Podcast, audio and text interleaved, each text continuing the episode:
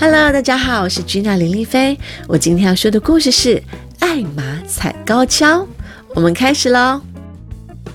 有一天早晨，花格子大象艾玛遇见他的一些朋友，他们看起来一副愁眉苦脸的样子。哦，亲爱的艾玛，他们说那些可怕的猎人要来猎象了，我们该怎么逃过这一劫啊？嗯嗯嗯。艾玛说：“让我想一想，我一定可以想出办法的。”艾玛边走边想，那些猎人是怎么随大象的脚印找到大象的？突然有个声音传来：“艾玛，小心啊！看你要走到哪里去了！”一只好高的长颈鹿对着艾玛说：“哦，对不起。”艾玛说：“我没有注意到你就在我的上方。”不过，你倒是给了我一个很好的灵感。说完，艾玛就匆匆忙忙的去找那些大象朋友了。大象朋友们说：“我们来踩高跷。”艾玛没时间开玩笑了。一只大象说：“猎人就要来了。”我不是在开玩笑。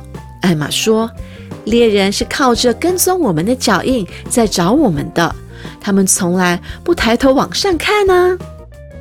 大象们都觉得艾玛的这个点子很不错，于是他们马上展开行动。有的用粗木头在做高跷，有的用树干堆成一个斜坡，好让大象们可以站到上面踩高跷。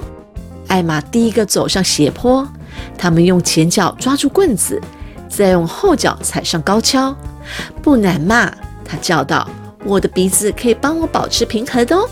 不幸的是，艾玛太重，所以高跷很快的就沉到土里面去了。哦不！大象们难过的说：“根本行不通。”我晓得了，艾玛说：“如果我们在罐子底下钉一块木板，高跷就不会沉到土里面去啦。还有，如果我们把高跷涂成绿色，艾玛继续说道。”猎人就会以为那些是一堆植物。另外，我们还可以把木板栽成野兽的脚型。如果我们把脚印反过来，先走一阵高跷，就会让人以为那是野兽留下来的脚印。只是那些脚印是朝着我们反方向前进的，所以一旦猎人来了，他们就会为了随着脚印去找野兽，而离我们越来越远啦。才没多久。大象们就踩着高跷，留下许多指向远方的脚印。猎人找得越辛苦，我们就越安全。艾玛得意地笑了起来。